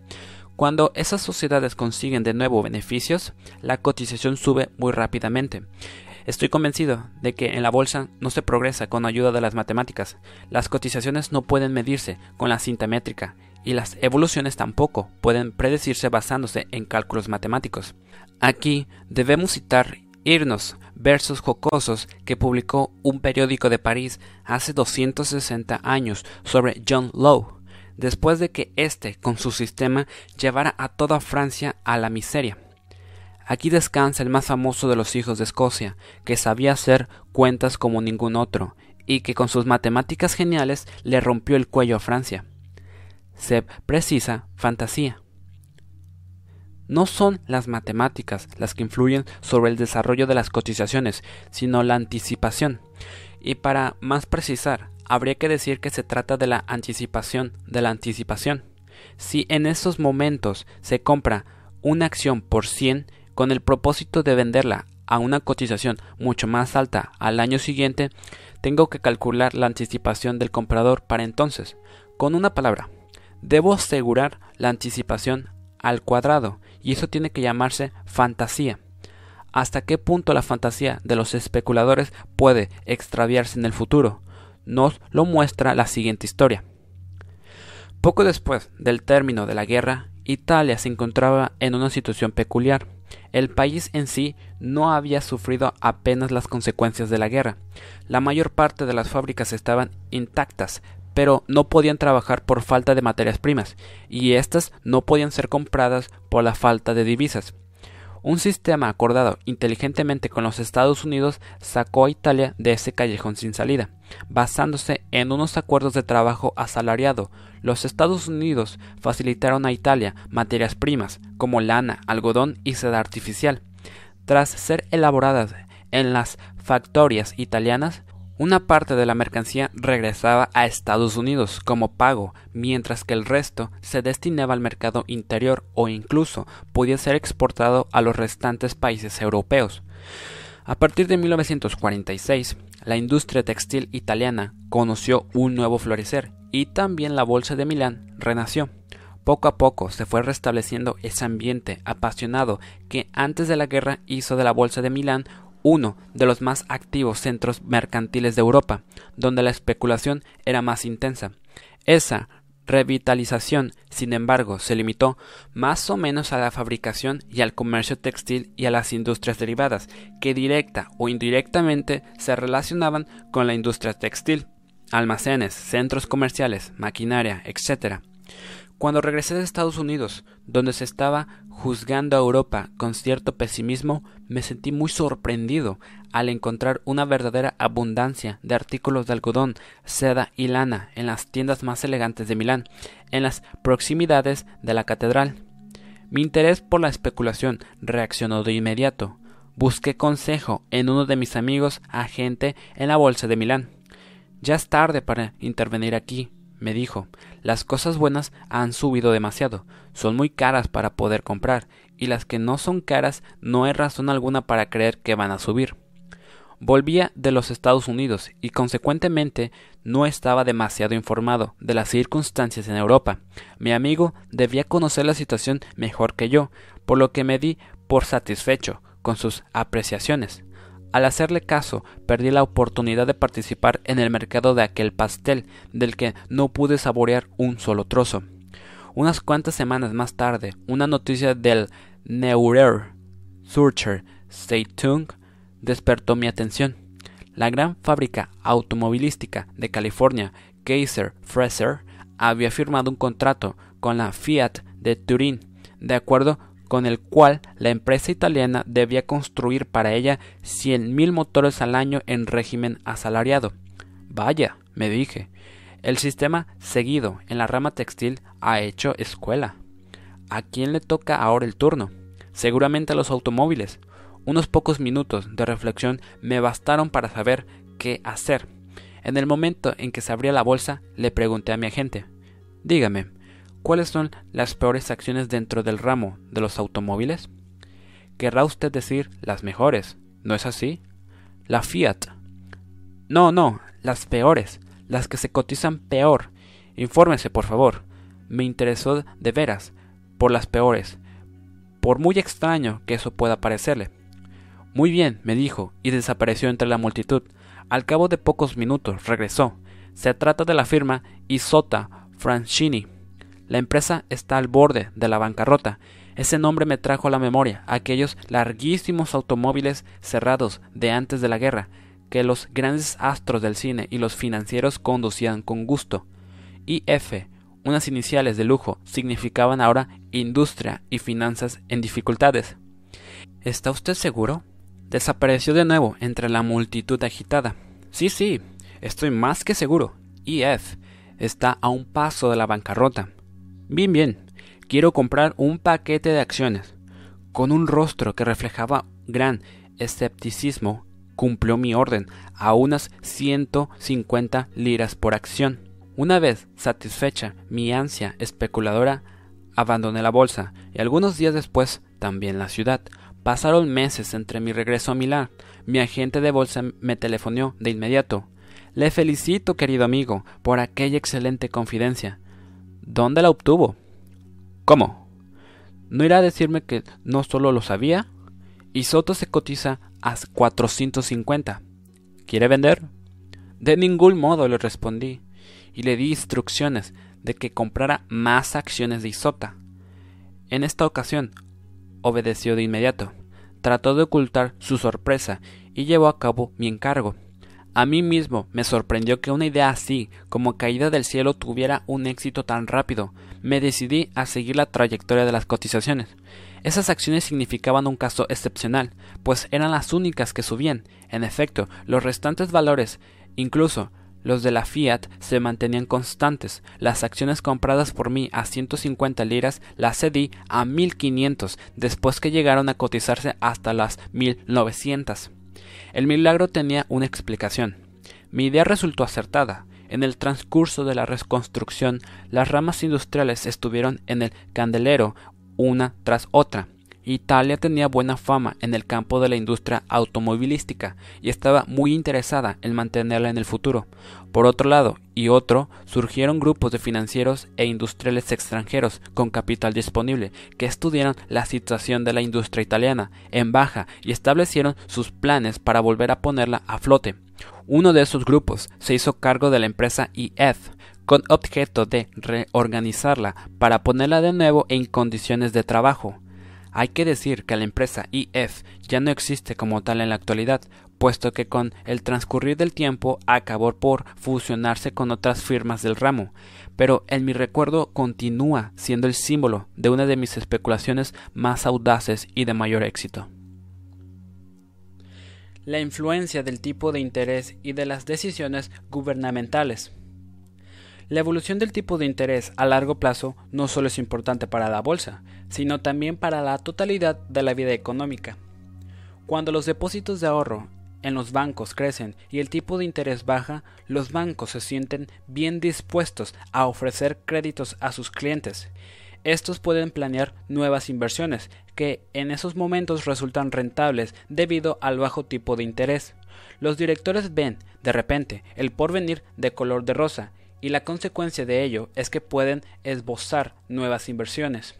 Las noticias económicas favorables se hacen de dominio público con bastante retraso y sucede con frecuencia que la bolsa atrae mucho antes de que esas buenas noticias se filtren. Los intereses crecientes, por el contrario, tienen tarde o temprano una influencia dramática, no solo en la psicología, sino sobre la economía en general, debido a lo elevado de los intereses Muchas inversiones previamente planeadas dejan de llevarse a la práctica o son retrasadas para época posterior. Y esto ocurre en un momento en el que las noticias procedentes del mundo de los negocios y de las cotizaciones bursátiles continúan siendo favorables. Por esa razón, a la hora de tomar mis decisiones en el terreno de la bolsa, no concedo gran importancia a la cifra de los balances de las sociedades. En primer lugar, porque esos balances son manipulados o, cuando menos, adornados de acuerdo con las conveniencias de los directores. Incluso en los casos en que las cifras son correctas a la hora en que se hacen públicas pertenecen ya al pasado. Los factores dinero y psicología son más resolutivos para las tendencias bursátiles que los hechos fundamentales. Solo puede seguirse con exactitud el favor dinero, porque el psicológico es imposible de calcular. Para poder preverlo, aunque sea solo con 30 días de adelanto, hay necesidad de ser un verdadero profeta. Existen ciertos síntomas que permiten valorar las reacciones del público. Ya me referiré a ello de nuevo posteriormente. El tipo de interés de los créditos a corto plazo depende en gran medida de la política del gobierno, que determina en qué medida y con qué tipo de interés el Banco Central pone el dinero a disposición del mercado. Esta es una de las armas con que cuenta el gobierno en la política coyuntural. Dado que los distintos gobiernos en la pasada década se vieron obligados a realizar distintos tipos de política coyuntural, se producen las más penosas complicaciones. Por ejemplo, en el verano de 1971, los Estados Unidos realizaron una política de dinero barato para dar nuevo vigor a la economía y luchar contra el paro. Alemania, por el contrario, se vio obligada, en defensa de la estabilidad, a seguir una política de dinero caro, para frenar el exceso de actividad de la economía. Como consecuencia de ello, miles de millones de dólares cruzaron el Océano Atlántico para conseguir en Alemania intereses más altos que los que se podían obtener en los Estados Unidos. Las consecuencias las conocemos todos. El mismo problema se repitió en dirección opuesta diez años más tarde. Tras la elección del presidente Reagan, los tipos de interés a corto plazo se elevaron en Estados Unidos como jamás se había conocido en la historia, porque el primer objetivo de la política económica era luchar contra la inflación. Inflación y mercado de préstamos. Me gustaría volver al mercado de los préstamos. Cuando los bancos disponen realmente de mucho dinero y como consecuencia de ello pueden ofrecer a sus clientes empresarios créditos fáciles y baratos, Dichas sociedades sienten la tentación de cubrir su necesidad de dinero mediante esos créditos bancarios baratos, en vez de lanzar unos emprestitos con un interés elevado. Esto disminuye la oferta de valores en la bolsa. Por otra parte, muchos capitalistas se inclinan a comprar préstamos a largo plazo porque pueden conseguir de los bancos dinero a corto plazo con intereses más reducidos. Esos emprestitos producen unos intereses más elevados que además están asegurados para un periodo de tiempo más prolongado. eso mantiene su validez, porque una mejor estabilidad monetaria significa un menor riesgo para el futuro. Desde hace años, en la inversión de capitales, el crédito de las obligaciones a largo plazo se calcula de tal modo que de los intereses nominales se deduce un emprestito equivalente al ritmo anual de la inflación. En el transcurso del año 1971, por ejemplo, los emprestitos en dólares rendían aproximadamente el 9%, debido a que el nivel de inflación alcanzaba un 6%. El prestamista solo cobraba realmente unos intereses del 3%.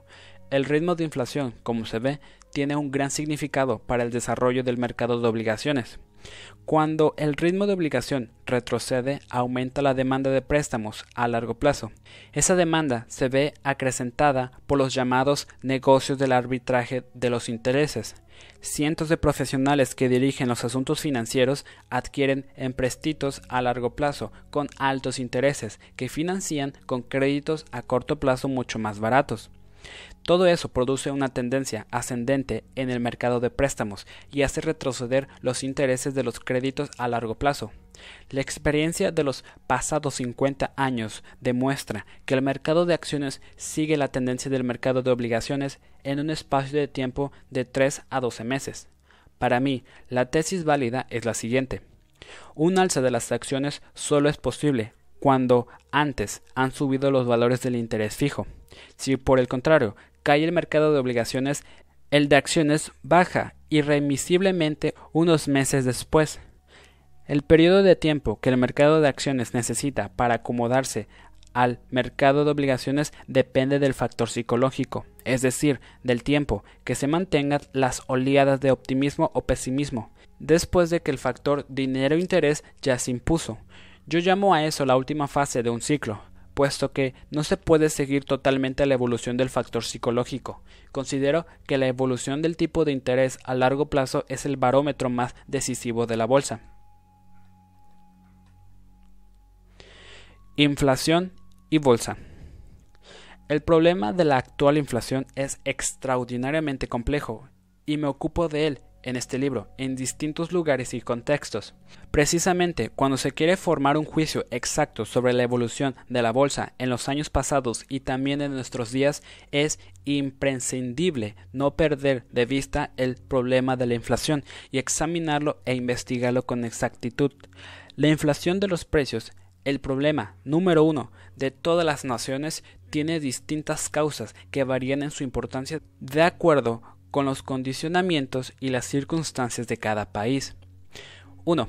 La inflación de dos costes por la continuada subida de los salarios y los precios de los servicios, así como de la energía.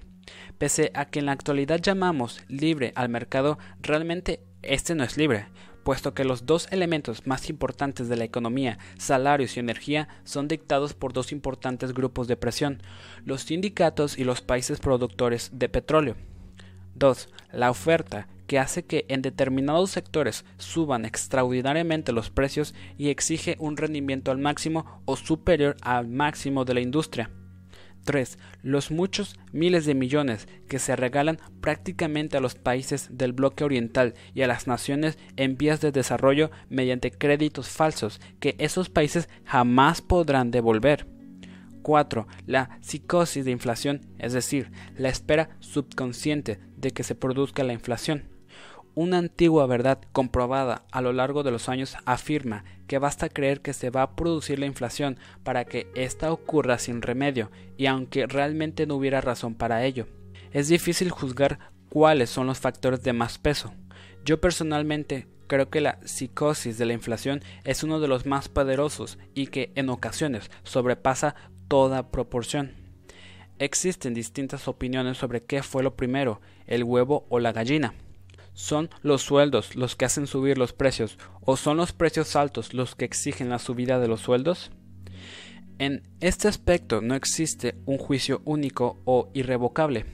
Cada cual se aproxima a esta cuestión con problemas de carácter filosófico, económico y político casi imposibles de resolver. Las exigencias de aumento de sueldos se presentan a través de los siempre poderosos sindicatos y surgen a impulso de los deseos que hoy comparten capas de la población cada vez más numerosas, de participar activamente en el disfrute de un nivel de vida más alto. En ocasiones, sin embargo, solo se trata de conservar el nivel de vida ya alcanzado y que la inflación pone en peligro. La consecuencia es la espiral salario-precio los gobiernos y los parlamentos se enfrentan impotentes a este fenómeno, sobre todo en el mundo libre, dado que una democracia no puede existir sin una buena parte de demagogia.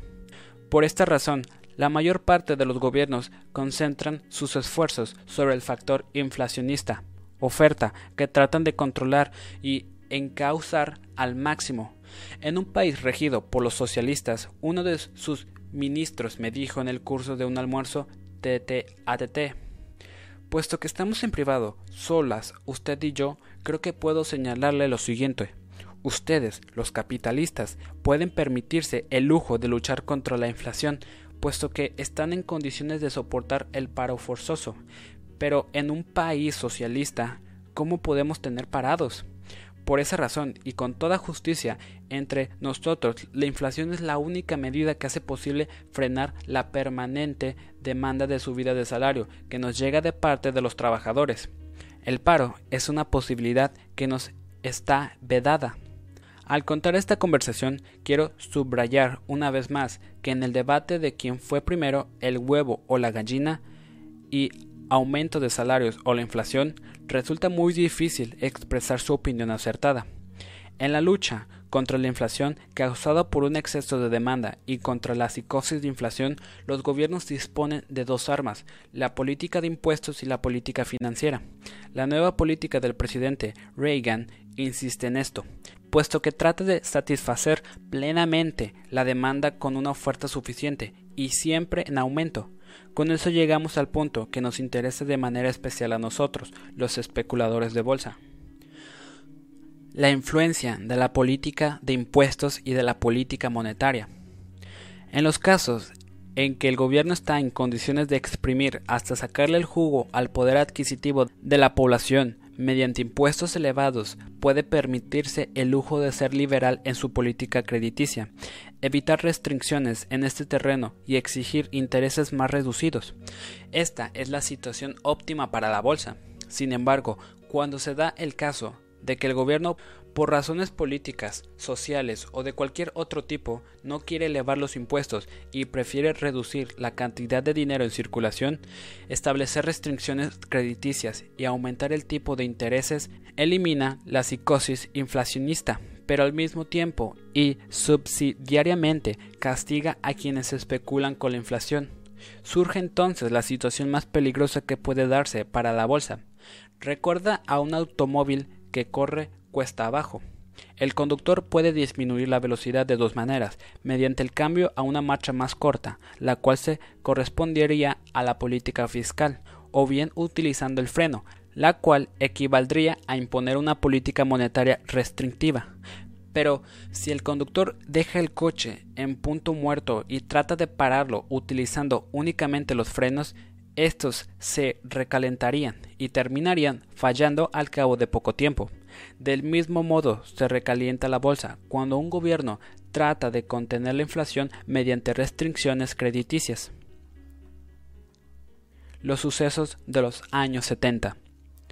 Por razones puramente políticas, a cualquier gobierno le resulta más fácil llevar a cabo una política monetaria a su gusto, puesto que la decisión depende en tal caso exclusivamente de él, mientras que las medidas relacionadas con los impuestos, así como el presupuesto, necesitan además la aprobación parlamentaria, o en el caso de los Estados Unidos, del Congreso.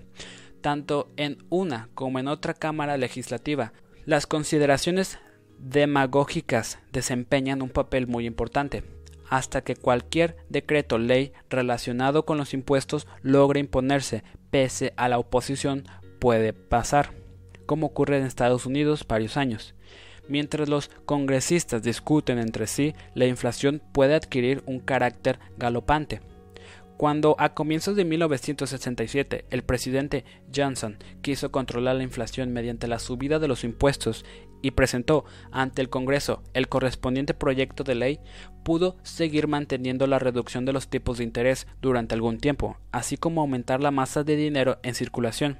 La elevación de los impuestos tampoco es el sueño de la bolsa, pero resulta menos peligrosa que los intereses elevados. Se puede seguir con la relativa facilidad la política monetaria y de tipo de interés de un gobierno, porque generalmente no se hace un secreto de ella. Nadie puede ser más sincero que lo que fue el presidente Johnson, cuando a comienzos de 1967 declaró Will do everything in my power to reduce interest rate. Haré todo lo que esté en mis poder para reducir el tipo de interés. Ante una afirmación así del presidente de los Estados Unidos, cualquier jugador de bolsa correrá a lanzarse sobre Wall Street, como si se arrojara desde un trampolín a la más acogedora de las piscinas. El movimiento bursátil al alza que siguió a esa declaración presidencial fue muy tempestuoso, porque la elevación del tipo de interés quedó congelada en el Congreso durante dos años. La contrarreacción a ese movimiento, es decir, la baja, no se produjo hasta después de que la nueva administración del presidente Nixon logró imponer una política monetaria extraordinariamente severa. De acuerdo con mi teoría, era lógico prever que a la euforia del periodo de Johnson debía seguirle tiempos difíciles para Wall Street, pero el desplome de las cotizaciones solo se produjo después de que el factor psicológico adquirió un carácter negativo, que además resultó extraordinariamente acentuado, pues la anterior oleada especuladora había sido fuerte. Durante ocho años, un continuado aumento de la masa monetaria fue el combustible más adecuado y necesario para los tres gigantescos motores que Wall Street necesita, y girando a toda potencia. El broker establishment, con sus más de 100.000 agentes en aquellos días como motor central, los fondos de inversiones y los consorcios mixtos como motores auxiliares. El mecanismo de la especulación funcionó de la siguiente manera. Los brokers vendieron al público todas sus participaciones en los fondos de inversión. Con este dinero, ya en sus cajas, el fondo de inversiones compró a los mismos agentes las acciones de los consorcios mixtos para, de ese modo, acabar absorbiéndolas. Ese poderoso ejército formado por los 100.000 agentes de bolsa hizo todo lo necesario para que se extendieran las noticias confidenciales de las operaciones realizadas por el fondo de inversiones y los consorcios mixtos. Los profesionales de la especulación, sus seguidores y los especuladores ocasionales se precipitaron sobre las acciones que empezaron a elevarse en una espiral mortal, cada vez más alta. Todo eso se produjo gracias al impulso que significó la afluencia de una masa de dinero ilimitada que actuó como combustible.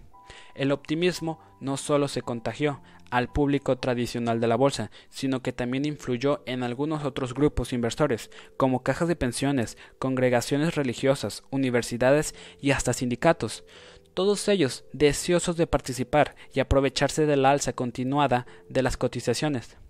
Los que hasta entonces habían venido administrando el dinero de esas instituciones fueron despedidos, y se les sustituyó por nuevos administradores más jóvenes que pasaron directamente desde sus pupitres universitarios o de las altas escuelas de economía a Wall Street para allí hacer juegos malabares con miles de millones de dólares.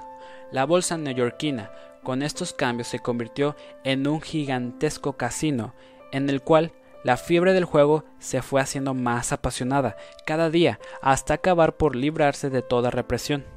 El presidente Richard Nixon, una vez que hubo ocupado su cargo, consideró que su primer deber consistía en romper la columna vertebral de la inflación, puesto que Nixon tenía que vérselas con un Congreso demócrata, la política monetaria era su única arma, es decir, la subida de los tipos de interés, el presidente Nixon tampoco hizo nunca un secreto de cuáles eran sus intenciones y no sorprendió a nadie cuando, tras su llegada a la Casa Blanca, anunció su nueva política monetaria. Para los bolsistas, aquello significó un toque de atención que les anunciaba la llegada de tiempos muy difíciles para Wall Street. Dos años antes, el presidente Johnson había hecho lo mismo, pero con signo opuesto, al anunciar la baja de los tipos de interés. Pese a ser opuestos, el estímulo de Johnson y la advertencia de Nixon fueron claramente significativos. El Federal Reserve Board en apoyo de la política de Nixon, puso diques de inmediato y de forma radical a la corriente de dinero. Las restricciones crediticias se fueron haciendo cada vez más severas después de que los intereses se pusieran por las nubes. El mercado de emprestitos comenzó a derrumbarse. El primer motor que falló fue el de las sociedades mixtas, en graves dificultades no solo por las razones expuestas, sino por otras más que se sumó a la falta de liquidez. Una nueva ley del Congreso que cerraba las puertas a la posibilidad de continuar con sus ejércitos acrobaticios. La caída de los consorcios mixtos produjo a su vez la caída de la cotización de los fondos de inversión, que vendieron sus carteras de acciones, las que fueran, a cualquier precio para poder disponer de dinero a fin de hacer frente a los pagos de participaciones que podrían serles exigidos por el público. En el curso de esta catástrofe generalizada, también los brokers tuvieron sus dificultades. El motor central del sistema empezó a fallar. Muchos brokers no pudieron cubrir gastos, perdieron su capital motor, tuvieron que despedir a su personal y en muchos casos hasta liquidar sus firmas. Con todo ello, aumentó el malestar general y el público bursátil cayó en un profundo pesimismo. El factor psicológico se había vuelto negativo. La evolución duró unos nueve meses. Transcurridos estos, el gobierno norteamericano cambió la política que había llevado al país a una situación económica y financiera tan crítica que estuvo a punto de producirse una crisis de liquidez. La quiebra del PEN central y las dificultades financieras de algunas grandes empresas industriales tuvieron como consecuencia una decisiva revisión de la política monetaria del gobierno. Bajo la influencia de este nuevo cambio se produjo en la bolsa neoyorquina un alza borroscosa y gran parte de las pérdidas se incorporaron de nuevo al índice Dow Jones. Esa euforia, sin embargo, solo duró hasta que los tipos de interés empezaron a subir de nuevo. Como razón de ello, muchos analistas señalan la crisis monetaria internacional y la nueva política monetaria de Nixon, que no sería obstáculo para que una fuerte baja de los intereses diera al mercado un renovado impulso. Las cotizaciones continuaron subiendo hasta comienzos de 1973 y el índice Dow Jones alcanzó un alto nivel histórico, 1065 puntos. Ese crecimiento, sin embargo, no resultaba convincente.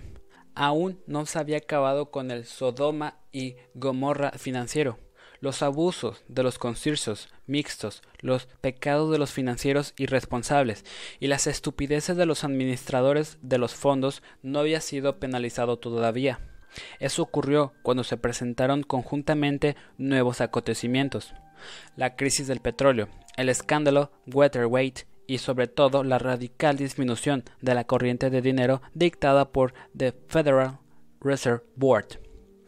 Estos sucesos culminaron en una total crisis de la bolsa, con las dificultades de algunos conciertos financieros y en una crisis de liquidez que estuvo a punto de conducirlos a un nuevo 1929. Pero solo casi puesto que por suerte el gobierno de los Estados Unidos y Arthur Burns, presidente del Federal Reserve Board, se dieron cuenta en el último momento de que no podían seguir jugando con fuego. Sometieron pues su política monetaria a una decisiva revisión y empezaron a bombear al mercado con toda la rapidez posible nuevas cantidades de dinero fresco. Hay que confiar en que lo ocurrido en 1974 haya sido una buena lección para los rectores de la economía y para los gobiernos, que les enseñe a no repetir tales crisis.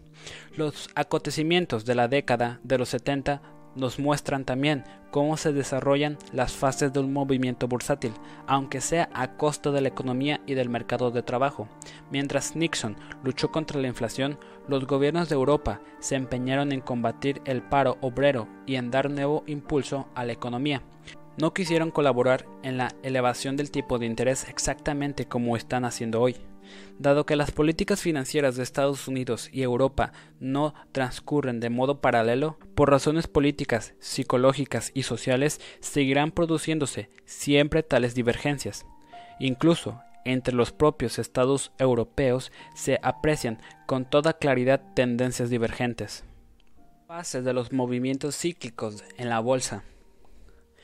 De acuerdo con mi experiencia, cada movimiento cíclico que se produce en la bolsa se compone de tres fases. 1. Corrección. 2. Adaptación o acompañamiento. 3. Exageración. Tomemos por ejemplo un movimiento ascendente tras una tercera fase del movimiento de baja. Durante la primera nueva fase, la cotización es corregida y situada a un nivel en cierto modo realista y justificado. En la segunda fase se desarrolla la cotización de manera paralela a los acontecimientos actuantes. Si son desfavorables el artículo en cuestión, la cotización retrocede de nuevo, justificadamente. Si los acontecimientos son positivos, se ven acompañados por un movimiento ascendente de la cotización. En un determinado punto de la segunda fase existe el peligro de que, favorecida por nuevos acontecimientos positivos, se pase de inmediato a la tercera fase. En esta fase del mercado, en que se quiere comprar todo, el bull market, las cotizaciones saltan hacia arriba, de hora en hora. Las cotizaciones y el estado de ánimo ascienden por mutua influencia. Las cotizaciones en alza producen estados de ánimo en los que todo se ve de color rosa, y esto hace que las cotizaciones suban de nuevo. Las cotizaciones dejan de tener significado y están determinadas exclusivamente por la histeria colectiva. Sir Isaac Newton, quien ya he dicho que fue un especulador apasionado que perdió todo su dinero en una repentina crisis de la bolsa londinense, dijo cuando se hallaba en tal estado de ánimo. Puedo calcular al centímetro y al segundo las órbitas de los cuerpos celestes, pero soy absolutamente incapaz de predecir hasta dónde puede arrastrar la cotización de la bolsa una multitud histérica. En un movimiento cíclico a la bolsa, las bajas cotizaciones en la tercera fase producen un negro pesimismo que a su vez presiona la baja sobre los precios y las cotizaciones caen como hojas en otoño. Estas olas a la baja o al alza duran hasta que una sacudida psíquica rompe el cielo en cualquier dirección. Cuando no llega esa sacudida, aunque existen argumentos en favor de un cambio de dirección de las cotizaciones, esta última fase, puramente psicológica, se desarrolla con mayor lentitud. Un buen día la tendencia del mercado cambia de signo sin ninguna razón externa que lo justifique y causando una gran sorpresa, no solo entre el público, sino también entre los expertos que no estaban preparados para ello. Seguidamente comienza el movimiento cíclico contrario. En esta eterna rotación de la bolsa, como en la naturaleza, la bajamar sigue a la pleamar. Sobre la forma correcta de especular en cada fase. ¿Cómo, pues, debe comportarse el especulador en esas tres fases de cada ciclo? En la tercera, es decir, en la de exageración, el bolsista que juegue a la baja debe comprar y no asustarse si los precios siguen descendiendo, como los agentes solían decir en la antigua bolsa de cereales de Budapest. Quien no compra el trigo cuando baja no podrá tenerlo cuando suba. En la primera fase del movimiento al alza se debe seguir comprando, puesto que se ha superado el punto de máxima caída. En la segunda fase hay que limitarse a ser espectador, dejarse llevar con pasividad por el movimiento e irse preparando anímicamente para saltar del mercado durante la tercera fase de euforia generalizada. Naturalmente, resulta muy difícil para el especulador ir contra la tercera fase de exageración a la baja, es decir, actuar contra el consenso general y seguir comprando cuando los colegas, los medios de información y los expertos aconsejan vender. Incluso los que conocen esta teoría y quieren seguirla cambian su opinión en el último momento, bajo la presión de la psicosis colectiva, y se dicen Teóricamente debería seguir adelante, pero esta vez la situación es distinta. Más tarde queda claro que también en esta ocasión lo mejor hubiera sido actuar contra el movimiento cíclico. Hay que estar muy bien entrenado, ser frío o incluso cínico para escapar a la histeria colectiva. Pero esta es la condición sine qua non para conseguir el éxito. La mayoría la forman los perdedores. El especulador debe tener audacia, tenacidad y sabiduría. Naturalmente que ahora surge la pregunta de cómo se puede saber en qué fase se encuentra uno. Para ello no hay libros de texto, como tampoco existe una especulación perfecta, con el éxito garantizado al 100%. No existe ningún método que pueda aplicarse a ciegas. Si fuera así, no existiría picadores en las minas ni leñadores en los bosques. Todo el mundo acudiría a la bolsa a ganarse el sustento. Solo una gran experiencia conduce al bolsista, eso que se llama sensibilidad y tacto para apreciar una determinada situación. Hasta el especulador con más experiencia y acostumbrado a desenvolverse incluso en las más difíciles circunstancias puede equivocarse, y yo me atrevería a decir aún más, tiene que equivocarse con frecuencia para poder reunir las experiencias suficientes. Un especulador de bolsa que en su vida no se arruinó dos veces como mínimo no merece ese nombre. Es como si todos nos encontráramos dentro de una habitación en penumbra y por lo tanto el que lleva a varios lustros en ella debe saber moverse y desenvolverse bastante mejor que el recién llegado.